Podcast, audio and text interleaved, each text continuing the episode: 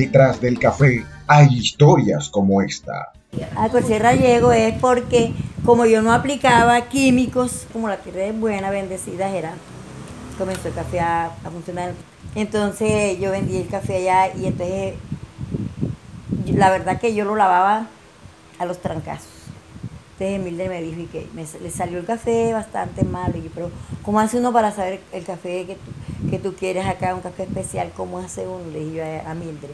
Y Mildred me puso que el café tiene que estar todo como color esmeralda para que dé el color que es. Cada vez que iba allá me le pegaba. Ya después al, otro año ya comencé ya como a perfilarme y o sea como que me gustó la, o sea como que algo, pues, algo, algo bacano porque no tiene, verdad que no hay como no tenés una, una calidad de café. Escúchala completa en el podcast que la red Ecosierra trae para ti.